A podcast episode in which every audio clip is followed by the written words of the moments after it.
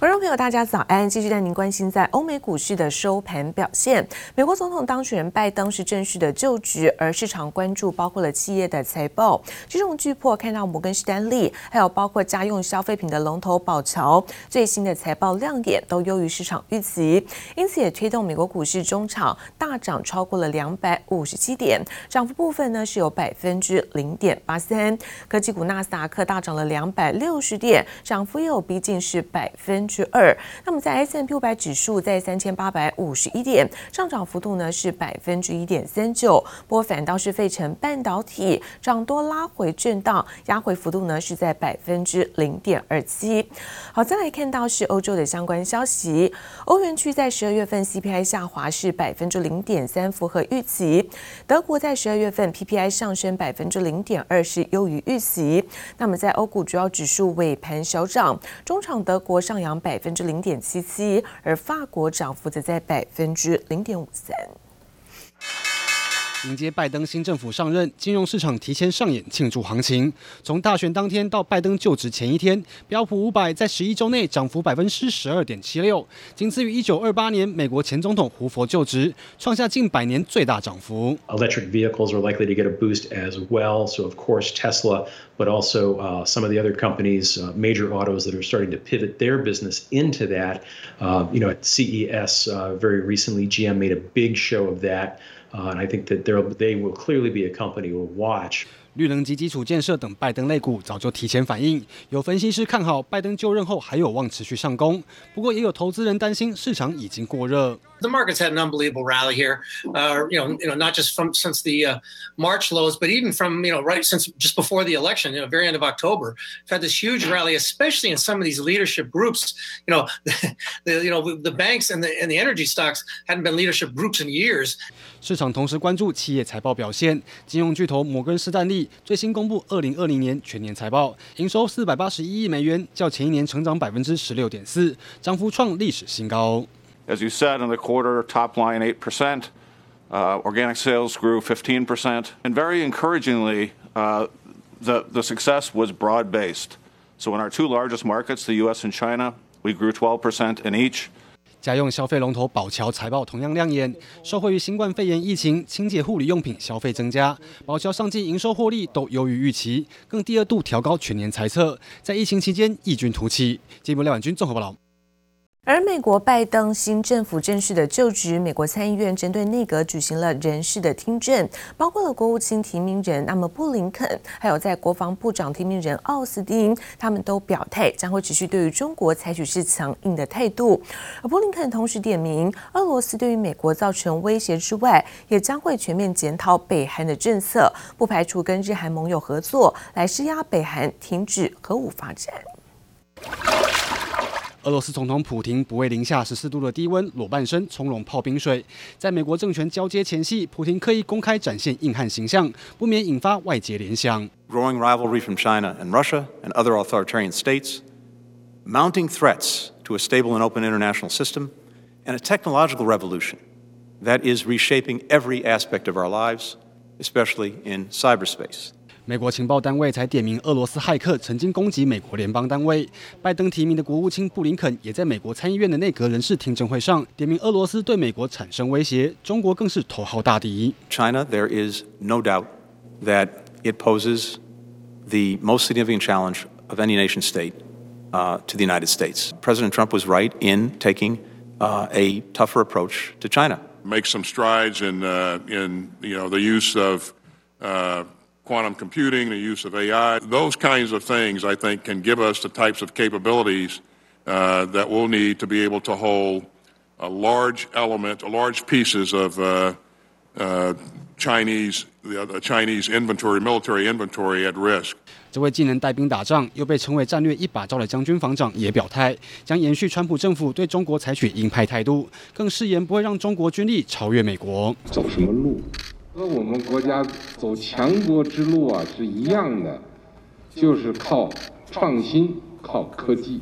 拜登政权等于全面接收川普的中国威胁论，但做法上可能采用新的策略。而北韩被传可能在拜登就职当天献上射飞弹大礼，向拜登施压。대외정치활동을우리혁명발전의기본장애물최대의주적인미국을제압하고굴복시키는데초점을맞추고지양시켜나가야합니다。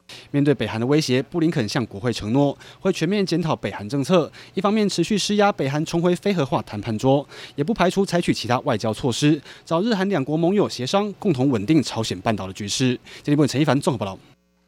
而从二零一五年开始，只要每年的腊八节，大陆阿里巴巴创办人马云，他都会亲自到海南省三亚市这个教师的一个颁奖典礼颁奖。然而今年因为疫情影响，颁奖典礼改为是线上进行。不过已经将近有三个月没有公开现身的马云，他竟然出现在线上会场跟大家连线致辞。马云说，等疫情过去会再见面。而这段时间他一直没有现身，引来外界猜测他是否下落不明。甚至有可能是遭到软禁，但是针对这些消息，他都没有多加说明。每年的腊八节是我们约定的日子。过去五年，每年的这一天，我们都在三亚举办颁奖仪式。消失长达近三个月，大陆阿里巴巴创办人马云终于现身了。为了信守约定，他出席一场颁奖典礼，透过视讯连线方式简短发表致辞。这是我们对一百名获奖老师的敬意，也是对一百名老师背后两百九十万名乡村教师的敬意。等疫情过去了，我们一定会再找时间把大家的三亚之旅补上。到那时候，我们再见面。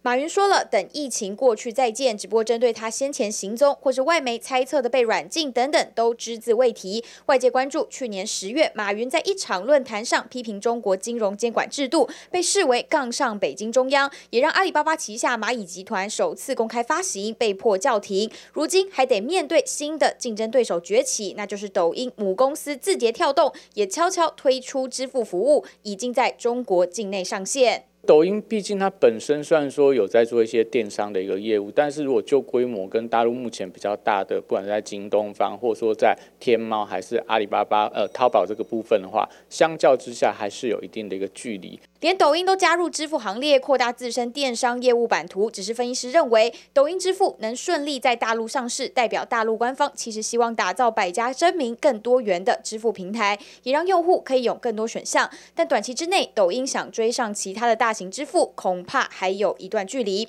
记者柯信怡、郑明化台北采访报道。而为了因应金管会的要求，市场传出公股银行必须要保留现金，也就是说，在今年的公股银行恐怕配发股利会因此缩水。而疫情跟低利率的影响，也让金融股近期是卖压沉重。昨天富邦金、新光金、中信金这几档个股跌幅都超过了百分之二，而金融指数惨跌了百分之二点一九。啊啊！现在很多人都是去买房子啊，所以当然是跟银行贷款啊。所以银行的资金就会比较热络，所以金融股应该会往上涨吧。低利率啦，现在金融股好像也没有说说真的有具有投资价值。在券商工作的林先生坦言，低利环境加上股价波动低，让金融股吸引力大幅下降。但有的民众仍是对金融股情有独钟。市场屡次传出，为了应应金管会要求，公股银行必须保留现金，因此今年现金股利恐怕会因此缩水。其中，赵富金就表示，现金股利还是可以发到和去年一样，每股一点七元。看看兆丰金去年 EPS 一点八四元，以配发率九成来算，确实可以配发到一点六到一点七元，但若配发率仅八成，大约不到一点五元。这也让不少以公股银行作为存股的民众很忧心。一旦现金股利被，呃，规模被缩小了，那自然而然就会影响投资人的持股的信心。所以，对，我觉得在这一点确实会造成一定的冲击。不过，长线来看的话，对台湾的金融业来讲，它会让它的资产变得更加的健全，对股东长期而言，绝对是一个好事。除了兆丰金，华南金表示尚未做出决定，而合库金则表明现阶段没有收到缩减股利相关指示。倒是第一金因为被列为大到不能倒的银行，必须缩减股利。周三金融股卖压沉重，持续拖累大盘。富邦金、星光金、中信金跌幅都超过百分之二，金融指数同样也惨跌百分之二点一九。盘后数据显示，周三外资卖超前五名就有星光金、兆丰金以及中信金。其股价已经提早反应了。其实很多的这个金融股啊，其实已经在这一波台股来到万六的时候，已经出现落后补涨的一个状态。所以我觉得对股价的在压低，其实已经有限了。专家认为，在杀低几率相对小。外资在元月买超陆续增加的元大金、国票金以及开发金。金融股不确定消息加剧，恐怕也让存股族再掀波澜。记者刘富慈、林秋强台北采访报道。而国际运价的持续飙涨，在货柜航运史迎来六十四年来最大的荣景。阳明海运董事长郑俊茂在昨天受访的时候透露，过去员工呢几乎是没有年终奖金，而今年会有所改善。不过因为过去累积的亏损数字没有办法打平，所以今年还是不会发放股利，目标会到明年开始发放。过去大概都是过去大概都是发一个月，航运业当然现在景气改善，所以员工。对于年终奖金，哦，因为过去几乎是没有年终奖金，所以今年应该会有一点。透露今年年终会更大包一些。阳明海运董事长郑正茂去年十月才刚接下董事长职务，就碰上货柜航运史六十四年来最大荣景。去年成功转亏为盈，十一月每股税后纯益零点九二元，等于一个月就赚赢一整季，甚至超越过去十年获利总和。大订单雪片般飞来，运价更是喊到无极限，首要面对缺柜塞港问题。船的状况应该航班还蛮稳定的，当然。现在因为欧美塞港的因素，所以这个靠港可能时间还是比较不容易掌握。目前缺柜的情况，应该我们觉得过完农历年应该就会改善。指出农历年后缺柜塞港问题有望缓解，而目前获利重返成长轨道。郑正茂指出，将运用这些银弹调整财务结构。最重要还是要改善财务结构哦，所以我们利用这一波。呃，公司有盈余的，有有盈余的状况，所以我们尽量朝改善结构的方向，然后该做的投资，不管是船的投资、或贵的投资，我们也都还会再做。阳明股价自八月约六点五元起涨，至今翻了三倍以上。郑正茂表示，有现金净流入就赶紧还债，希望二零二一年降低负债比率到百分之八十，流动比率也拉高到百分之八十。而账上八十亿元的累计亏损，预计在年底可以砍半至近四十亿元，目标二零二二年打平，开始发放股利。因为过去来讲还是呃有一些累积的亏损，那因为现在财报还没有出来。所以现在也不能说有什么样的规划。货柜三雄去年营收同步创下历史新高，长荣十二月单月营收两百四十五点八亿元，月增百分之二十四点七，累计去年营收两千零七十二点八亿元。阳明去年十二月营收一百六十八点六七亿元，年增百分之三十五点一九，累计去年营收也达一千五百一十八点八三亿元。万海则是去年十二月营收一百一十六点零八亿元，年增率更高达百分之七十五，累计去年营收八百二十二点六四亿元。面对行运大获利时代，各大业者也靠着扩增船队、加码造柜等措施，稳健布局，要把握这波疫后宅经济商机。记者温婉婷、严连凯台北采访报道。而经济部统计处公布，受惠于在资通讯跟传统产业两者双旺的挹注，去年十二月份外销订单达到六百零五点五亿美元，年增百分之三十八点三，不仅创下连十红。那去年在外销订单金额来到是五千三百三十六亿美元，写下历史新高。而同时，鸿海成立了电动车开放平台，那记忆体大厂华邦电也正式加入，大抢市 Apple 卡商机。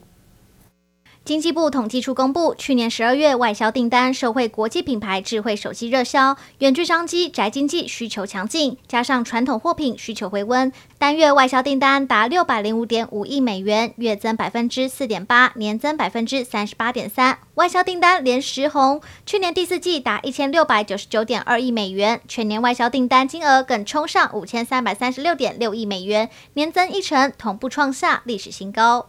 鸿海积极抢攻车用市场，成立电动车开发平台，至今已有逾四百家厂商加入。